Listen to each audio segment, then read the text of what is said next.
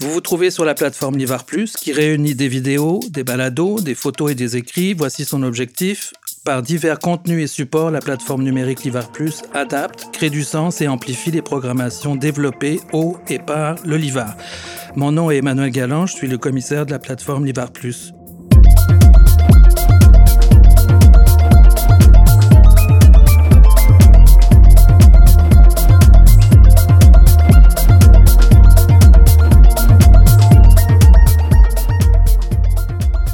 This is what compares me to compare them. Euh, une exposition présentée du 5 au 27 euh, septembre 2020. Celle-ci a rassemblé les œuvres de 11 artistes. Esther calix bier Clovis Alexandre Desvarieux, Eddie F., Stanley Février, Glowsy, Annick Jasmin, Mallory Lowe, Shael Marceus, Oski, Stéphanie Saint-Onge et Michael Sergil. Autour de moi, euh, on trouve donc Joséphine Denis. bonjour. Bonjour Emmanuel. Toi, tu as, tu as joué le rôle de commissaire, commissaire d'exposition, en tant que commissaire indépendante de, euh, je le rappelle, This is what compels me to compel them, euh, cette expo de groupe. Ensuite, on avait dans cette expo et qui nous accompagne aujourd'hui, euh, Michael Sergil. Hello. Toi, si j'ai bien lu, tu es artiste et commissaire. Oui. OK. comment tu fais pour, pour mener cette double vie? Euh, je la mène de moins en moins. Là, Je, non, mais honnêtement, je me concentre beaucoup plus euh, dans ma carrière d'artiste. Mais avant, j'étais dans une organisation appelée Nigra Juventa pour laquelle je commissariais. Euh, là, c'est sûr que le commissariat me manque, donc j'y retourne. Mais là, je me concentre quand même beaucoup plus sur ma carrière et sur mon travail en tant que travailleuse culturelle. Et quelqu'un qu'on n'oublie pas toujours autour de la table, Clovis Alexandre Desvarieux. Bonjour. Bonjour, bonjour.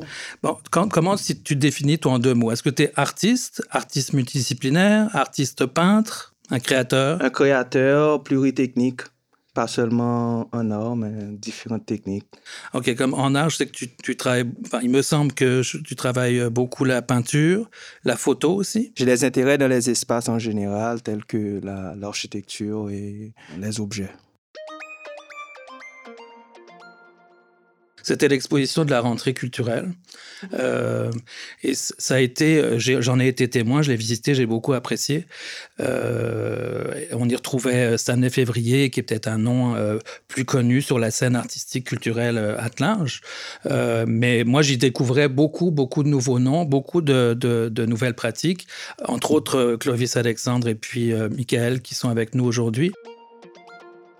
Il ne faut pas oublier que c'était en septembre 2020, donc c'était vraiment la première année de la pandémie, et qu'il y avait un besoin, une nécessité de pas seulement faire voir les pratiques de ces artistes, mais je pense que pour les artistes aussi, c'est important de voir ces œuvres dans des espaces publics. Mhm. Et surtout pour notre communauté, c'est très important d'avoir un public, surtout le nôtre, qui puisse voir les œuvres et interagir avec des œuvres. Quand tu dis justement euh, notre public ou notre communauté, qui est cette communauté ou comment, comment on peut nommer cette communauté? C'est une communauté de jeunes artistes, c'est une communauté de personnes qui créent leur propre espace, c'est une communauté d'artistes haïtiens et d'artistes noirs qui, euh, pas seulement par leur pratique, mais par leur manière de vivre, créent souvent des espaces pour eux-mêmes sans vraiment avoir des opportunités extérieures, ce que je respecte beaucoup chez eux. Donc on pourrait presque dire des, aller au pluriel plutôt qu'au singulier. Des communautés, tu veux hmm. dire des publics. Ouais. Oui, surtout, oui, effectivement. Avec l'énumération, je trouvais que ça, ça allait vers des. oui, c'est des communautés. Ben, je pense hmm. que, que, que, nous tous, on fait toujours partie de plusieurs communautés. Hmm. Exactement. Comme moi je dis aujourd'hui, j'écris ou je parle toujours des publics. Pour moi, le grand public n'existe pas. Le grand public, c'est une masse informe où on met tout et n'importe quoi, alors qu'il y a différentes strates euh, intéressantes et qu'on peut aller chercher en ciblant tel, âge, euh, telle catégorie, telle autre, sans être trop rationnel et puis trop euh, en étant fragmentaire. Mais oui, merci Joséphine de préciser tout ça. Toi, Michael, comment tu t'es retrouvé là, dans cette expo? Je pense que beaucoup d'artistes doivent se reconnaître aussi dans mes réflexions par rapport à Joséphine, mais je trouve que c'est quelqu'un qui a tendance à bien voir les choses et qui est capable aussi de faire des connexions entre les artistes. Et dès notre première rencontre, ça, je l'ai vu, je l'ai senti et j'ai j'ai pas hésité à dire oui au projet. Et euh, j'ai, ben, je regrette pas parce que je trouve que le projet c'est vraiment bien, bien, bien, bien fait. Plusieurs artistes vraiment intéressants qui étaient là aussi. Ça m'a permis aussi, ben, je sais que Joséphine, c'est bon. J'en parle comme commissaire, mais aussi je pense que ce qui, est ce qui est important dans la relation qu'elle a établie avec les artistes qu'elle exposait, c'est qu'il y avait aussi une relation très intime de confiance. Mm-hmm. Et où euh, de base, j'avais un projet en tête, mais qui n'était pas complété. Et elle me disait, non, vas-y, ah tu peux m'en parler. Et si, si ça fonctionne, on y va et c'est tout. Et ça m'a permis de, de, créer une nouvelle œuvre, en fait. Puis euh, ça a été une des années où j'ai pu le produire le plus parce que j'avais la confiance des gens qui m'exposaient. Et là, dans ce cas-ci, j'avais vraiment la confiance de Joséphine qui me disait, mais non, ça va dans la même direction, continue, tu peux y aller, vas-y, vas-y. Parle-nous justement de, de, cette pièce, parce que pour moi, c'était une, des pièces emblématiques de l'exposition et qu'on a vu par, par la suite reproduite dans des revues d'art comme Vie des Arts euh, et ailleurs. C'est une mm. pièce qui a marqué. Là. Euh, quel était son titre? Quel est son titre? C'est de Capétia à Fanon. De quelle origine part cette pièce? Tout le monde sait que j'ai une, admiration pour Franz Fanon. Euh, j'ai tendance à beaucoup critiquer aussi ses textes. Puis, dans un de ses ouvrages clés que j'ai déjà travaillé aussi, Peau noire, masque blanc, il critique une femme qui s'appelle Mayotte Capécia, qui était une autrice euh, martiniquaise à l'époque. Puis, euh, j'ai, bref, j'ai déjà travaillé sur Fanon et sur Capécia, mais j'ai jamais pris le temps de réfléchir finalement à tout ce qui avait été dit sur Capécia et de le mettre en œuvre. Et même si, bon, je ne vais pas rentrer dans trop de détails, mais Fanon avait critiqué Capétien en lui donnant un complexe de lactification, donc un complexe par rapport à la couleur de sa peau, et avait complètement silencié cette femme du monde littéraire martiniquais. Donc, ça m'intéressait beaucoup de savoir, un, pourquoi, deux, et aussi trouver ces livres et les lire, et moi-même me former ma propre opinion. Et c'est là que j'ai trouvé d'autres femmes qui ont travaillé sur Capétia, qui ont eu les mêmes réflexions que moi finalement, à se dire, bon, ben, pourquoi elle a été silenciée, quels étaient ses ouvrages? Et est-ce qu'on peut vraiment se dire que c'était problématique ou non? Les femmes, en ayant trouvé ces livres, ont été capables de dire que oui, c'était problématique, mais que ça reste quand même que une femme qui écrit les mots qu'elle a écrits en 1940-1950 euh, dans un milieu qui était très, très, très, très, très colonialiste, c'est normal d'avoir un certain, un certain système de pensée. Donc, pour moi, ça faisait aussi du sens. Et ce que j'avais voulu mettre dans l'œuvre, c'était les critiques de ces femmes, les critiques de Fanon, les critiques des journalistes qui ont retrouvé le livre, et ben, un des livres du moins, et d'essayer de comprendre finalement pourquoi cette femme était autant critiquée. Donc, c'était de le mettre en, en image, en textile. Euh, physiquement, physiquement là, comment ça s'est traduit? Par une pièce, est-ce que on pourrait dire euh, textile, une mhm. œuvre textile? Oui, en fait, c'était l'image imprimée en très, très grand de Mayotte Capicia, avec des textes, euh, des extraits, des des petits bouts de texte qui étaient pris dans l'ouvrage de Fanon, dans ceux des femmes qui ont retrouvé Mayotte Capétia et aussi d'un journaliste clé euh, qui était très lu en Martinique. Puis je les ai mis euh, sur l'image carrément en les encerclant aussi avec euh, des interventions faites à la main avec du fil rouge pour encercler certains mots. Il y avait le mot lactification, par exemple, qui est un mot qui n'existait pas de base. Et c'est juste Fanon qui l'a inventé parce qu'il était psychiatre. Mais inventé une maladie mentale pour quelqu'un, c'est extrême quand même. Donc, moi, c'est des choses qui m'intéressaient quand même de, de, mettre en avant, mais aussi de dire que, en fait, j'ai juste toujours été frustrée de me dire qu'on silencie complètement le vécu d'une personne et surtout un vécu qui est aussi puissant que celui d'une femme noire. Et là, en l'occurrence, on se retrouve quasiment devant un palimpseste hum. euh, ou devant euh, une thèse de doctorat ou post-doctorat. Hum. Non, mais oui, par une artiste, par un artiste, par une créatrice qui fait sa recherche, parce que moi, ce que je comprends, c'est que tu es une chercheuse. Ouais, j'imagine. Ben, j'ai pas dit intellectuelle, hmm. c'est pas une offense non hmm. plus, mais tu es une chercheuse. Tu vas plus loin que... la surface ou qu'est-ce que tu en penses, Joséphine? Je pense que, que Michael et Clovis sont deux artistes qui lisent énormément, je dirais. Donc, chercheur, oui, mais euh, je dirais des personnes qui, qui aiment lire. Curieux de, de la littérature. Mm-hmm. Ouais. Clovis, euh, ou Clovis Alexandre, pardon. Euh, Clovis, c'est bon. Clovis, c'est bon aussi? Oui, oui. Ouais. On, on, me dit que tu es un grand lecteur. Oui, grand lecteur, oui. Grand, on ne sait pas. Ah, lecteur, oui. Grand, on ne sait pas. On ne sait pas.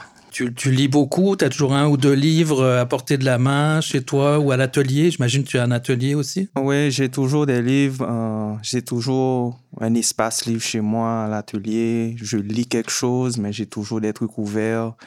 C'est, ça fait partie de ma démarche personnel. Je lis beaucoup pour être. Et ça fait aussi partie de ma démarche de travail. Je lis pour rechercher, pour trouver des idées, pour conceptualiser et renforcer mon argumentation. Donc lire, c'est s'abreuver. Oui, absolument. C'est s'énergiser. C'est quand j'étais petit, on me disait faut lire pour meubler son cerveau. Donc moi, c'est ma façon à moi de meubler mon cerveau et de trouver mon couch et, mon, et ma chaise pour, pour pouvoir asseoir mon argument. Oui, ouais, très bien. Et donc, toi, en tant, en tant que peintre, ton atelier, c'est essentiellement pour euh, euh, te consacrer à la peinture ou, ou, c'est aussi un espace, comme tu dis que tu, tu lis euh, énormément, c'est un espace de, de, de, réflexion, de méditation? mon atelier, c'est un, je le décris comme un espace juste au milieu d'un laboratoire et d'un temple. C'est un espace où je médite, c'est un espace où je prie, c'est un espace où je rends grâce spirituellement et matériellement par mon travail. Donc c'est un espace que je considère sacré et c'est comme ça que je le traite et c'est comme ça qu'il se développe. Mhm. Moi, j'appelle ça, mon, bureau, je l'appelle, euh, euh, une, comme je suis tout seul dans ce bureau, là, euh, une niche, une bulle, mon chalet, mhm. et j'y suis bien tout seul. Mhm. Je n'ai pas besoin d'être dans le social. Tu sais, si j'ai besoin d'être dans le social, ben je, je, sors ou j'appelle les amis ou j'appelle les amis artistes, etc. Est-ce que c'est un peu la même chose pour toi? où tu invites de la visite? C'est un espace vraiment mixte. Il y a vraiment l'aspect où c'est un espace de recueillement. Mm-hmm. Euh, mais c'est aussi un espace social où j'ai fait beaucoup de visites d'ateliers. J'ai ouvert ça à d'autres artistes. J'ai partagé mes murs avec d'autres artistes pour faire des, pour faire des rencontres. J'ai une longue conversation avec une chorégraphe. Donc, souvent, elle est là, on fait des conversations et pour moi, c'est un espace, oui, un espace personnel, mais c'est aussi un espace pour la communauté. Mm-hmm. Et quand, ou bien pour mes communautés, mm-hmm. que ce soit mes communautés de créateurs et même mes amis et même les collectionneurs deviennent de plus en plus. Puisque tu as des amis qui ne sont pas artistes. Bien sûr. C'est-à-dire que dans la communauté artistique, on ne vit pas en vase clos, dans l'entre-soi? Bon, moi, je ne viens pas de la communauté. Je, je suis ingénieur de profession, donc j'ai grandi dans, dans plein d'autres communautés. Euh, donc, c'est pas ton critère? C'est vraiment pas Pour socialiser, c'est pas, pas ton premier critère Aucun rapport. Vraiment pas. Si on revient sur euh, This is what compels me to compel them, qu'est-ce qui a amené cette euh, citation, ces paroles de Nina Simone à l'exposition? Ou l'inverse? C'est l'exposition, ton regroupement, ton rassemblement avec tes invités? Comment est arrivé euh, Nina Simon Comment est arrivé cet invité-là, justement? Puisque tu as placé un extrait d'un texte, des paroles, comme introduction à ton propre texte de l'exposition. Ben, je pense que comme Michael et, Clovis euh, en parlaient aussi par la lecture. Je contextualise ma pratique en tant que commissaire et en tant qu'écrivaine par un discours constant que j'ai avec d'autres écrivains et d'autres penseurs mhm. et euh, d'autres créateurs. Et donc, mes pensées, mes discours ne sont jamais que les miens. Et j'aime toujours déclarer euh, cette relation dans tout ce que je fais. Et donc pour moi, euh, les titres d'expo, c'est quelque chose que j'aime beaucoup. Mm-hmm. Et je, je, les utilise toujours pour euh, parler avec d'autres, avec d'autres penseurs. Pour moi, Nina Simone, c'est une artiste visuelle c'est une artiste euh, de performance, mais c'est une artiste aussi qui est elle-même plus que sans comparer, mais plus que beaucoup euh, dans l'histoire artistique du monde. C'est vraiment une artiste qui a toujours été elle-même, qu'elle le veuille ou pas. Et je pense que c'est une artiste qui, euh, dans tous ses énoncés, a beaucoup de nuances. Et nous, emmène à regarder les détails de sa vie, de ses récits, de euh, sa musique pour mieux la comprendre. Et dans l'exposition, j'étais à un moment très frustré, je dirais. Euh, on était dans un moment où il y avait vraiment une performance d'activisme et il y avait une performance de vouloir parler pour être allié aux communautés noires, pour être contre, opposé à quelque chose, à un certain système ou être pour un certain système. Pour moi, dans tous ces discours, il y avait un manque de nuances, surtout dans le monde de l'art où il y a une sorte de renaissance d'art noir contemporain mondialement. Il n'y a pas assez de nuances dans les spécificités de chaque artiste. Là, on a vu deux artistes parler, ces deux artistes noirs. On pourrait avoir un écrivain dire à peu près la même chose sur les deux, ou vraiment s'interroger sur la manière dont les artistes s'ancrent au-delà de nos manières de les nommer. Et pour moi, c'est exactement ce que dit ce certain discours. Je pense que Nina nous rappelle tout le temps d'avoir confiance en nous, d'avoir une certaine euh, détermination, tout en, I'm going to say this one in English. So I think Nina Simone is someone who gives us a chance to continuously be a student while being self um, assertive. And I think there's something about that that to me is um, the definition of vulnerability.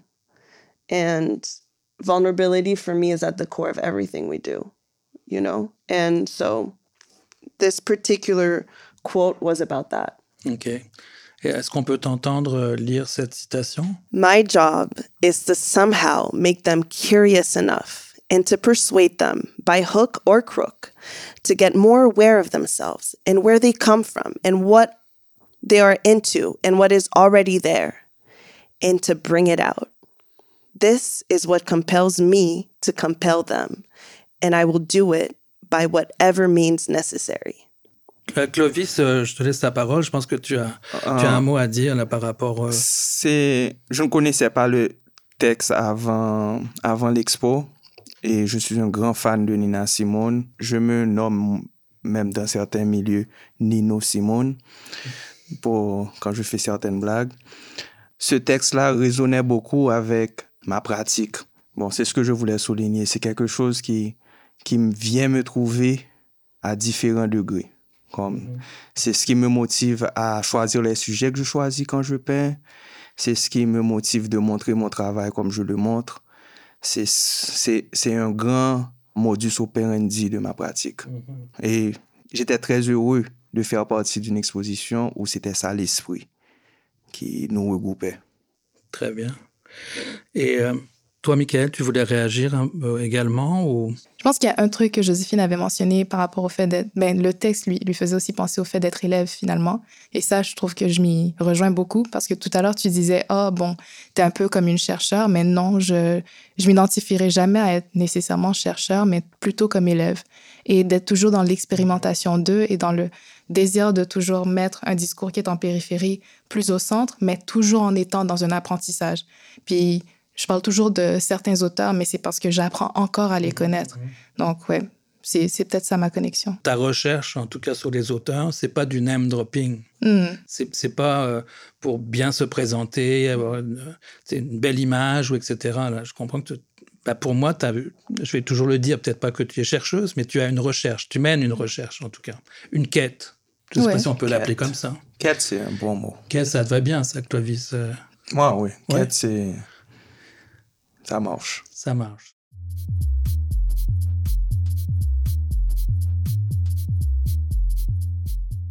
Joséphine, tu disais que tu faisais ta, recherche, visite d'atelier au cours de l'été, où il y avait un relâchement euh, de la crise pandémique, euh, et puis ça a repris très très vite euh, fin, de, fin août ou septembre 2020, il me semble. Donc il y avait peut-être une incertitude sur, on peut la monter, cette grande expo, cette, cette expo généreuse, ou pas? Je pense qu'on était tous dans un élan qui euh, où il n'y avait pas vraiment non il n'y avait pas d'incertitude. Je pense qu'il y avait vraiment une, euh, une envie de, de faire ce projet parce que c'était vraiment comme je le dis encore et je ne peux pas arrêter de le dire parce que payer des artistes c'est assez important euh, il y avait vraiment une volonté de collaborer ensemble et, et pour moi ça m'a donné ça m'a donné une manière de vivre entre les deux dans cette relâche. Ça m'a donné euh, une manière de circuler, une manière de dialoguer avec des, artistes, de, de les rencontrer, d'être en contact avec eux. Est-ce que tu veux parler même quasiment d'une urgence, de dire on le fait, on avance, quoi qu'il arrive? Ou juste la rencontre avec tous ces artistes te dynamisait euh, Peu importe le contexte euh, national, international. J'espère que ce que je fais est toujours dans l'urgence et dans la pertinence. Toujours. Toi, Clovis Alexandre, est-ce que tu travailles dans l'urgence? Quel est ton rapport à la temporalité, au processus? Euh, C'est différent quelquefois là, par rapport à la peinture, par rapport à certaines œuvres, certaines, certains médiums? Pour moi, le temps est spiralique. Il n'est pas du tout linéaire. Et les miroirs que l'on voit aujourd'hui, on les a peut-être vus il y a deux ans, mhm. il y a peut-être cinq ans. Donc, il n'y a pas... C'est comme ça que je perçois le temps. Maintenant, il y a des moments où il y a l'urgence, il y a des moments où il n'y a pas d'urgence. Euh, certaines œuvres dictent une certaine urgence pour être créées, pour être poète. D'autres, c'est le contraire, elles dictent euh, un étalement du temps. Donc, euh, c'est... Depuis, depuis 2020, puis cette exposition des six What Compass Me to Compass Them, est-ce que, à cause ou grâce à cette exposition, ou pas du tout, comment a évolué ton travail pictural? Je ne sais pas à quel point que l'exposition est centrale dans l'évolution du travail, mais c'est sûr qu'elle a fait partie d'un momentum. Mm-hmm. Comme euh, il y avait quelque chose qui se faisait déjà l'année d'avant et l'exposition est tombée comme au milieu de ça et il y a un développement qui s'est fait après, euh, accéléré dans une sorte d'urgence. Euh, Donc comme une période charnière aussi. Une période charnière. L'année qui a suivi, 2021, euh, la fin de 2020, 2021, c'est une année cruciale dans ma production artistique. Et elle est en train de sortir maintenant vers le public et c'est intéressant. Comme je dis, je ne sais pas si ça a rapport. Il y a des fois que je pense que c'est les étoiles qui s'alignent d'une certaine manière pour avoir un événement comme une exposition à un moment donné où notre développement est en train de s'éclore. Tu veux dire peut-être aussi que tu n'es pas un artiste planificateur ou un artiste entrepreneur Oh non, je suis, je suis un artiste entrepreneur. Je suis un artiste qui planifie beaucoup. Ah oui. J'ai des plans sur 10 ans. Euh, c'est pas... Ça peut avoir l'air que je suis chill et que je que je suis en train d'aller with the flow, mais c'est un flow que je cadre. C'est un flow que je prends du temps à créer les, les c'est comme les barrages. à dépasser les barrages à ou à briser les, barrages. À briser les barrages, à contour. C'est un flow que je crée. Je pense que ça se voit dans ses œuvres. Ouais. donc c'est et même dans mes œuvres, comme dans ma pratique, euh, certaines fois, je choisis de créer certaines œuvres dans l'idée d'être un animiste. Donc, c'est dans l'idée d'animer quelque chose de bien spécifique dans le discours collectif. C'est pas un hasard que je choisis de peindre ou même de vendre une œuvre à une certaine collection. C'est des choses que je planifie d'une certaine, autant que je peux. Donc, on pourrait dire que à moins que ce soit euh, fusionnel, mais tu as une vision euh, euh, pour, pour, ta carrière, le développement de ton travail, et tu as des visions pour euh, je parle de visionnaire, là, euh, une vision pour ton, ta propre pratique et comment, euh, comment stylistiquement elle se développe ou picturalement elle se développe, chromatiquement? Est-ce que au lieu de vision, je pourrais proposer une intégrité? D'accord. Je préfère le mot intégrité parce que le mot vision voudrait dire que j'ai quelque chose en tête, comment j'aimerais amener mon œuvre stylistique. J'ai pas d'ambition stylistique. L'aspect stylistique, l'aspect esthétique, pour moi, c'est justement une quête. Donc, elle se développe avec la pratique. Et c'est la pratique qui va dicter où ça va aller. C'est les expérimentations qui vont dicter où ça que ça va aller. Et les résultats qui viennent des œuvres qui ont été déjà conçues qui vont dicter où ça ça va aller. Euh, je ne peux pas vraiment planifier ça. Cependant, dans notre parcours d'être. Il arrive que dans les arts visuels, il y a une correspondance directe avec l'histoire. Mm-hmm. Et l'histoire, quelque part, m'intéresse. Être un peintre de l'histoire m'intéresse. Et pour rentrer dans l'histoire de l'art et l'histoire en général, il y a des étapes, il y a des endroits, il y a des, il y a des sujets, il y a des portes à frapper. Merci euh, à vous trois. Merci Clovis Alexandre Desvarieux. Euh, on adore voir ton travail. Michael Sergile euh, également, on adore voir euh, ton travail. On, le retrouve sur vos sites web respectifs. Merci Joséphine Denis qu'on a réussi à euh, avoir avec nous autour de la table après mille péripéties. Joséphine Denis qui doit avoir 50 bras autour d'elle. Et j'espère beaucoup d'amis et de complices qui l'aident aussi, qui l'accompagnent tout autour. Merci Joséphine Denis d'avoir été là avec nous. Merci beaucoup Emmanuel. Merci. Merci. Au revoir. Merci Emmanuel.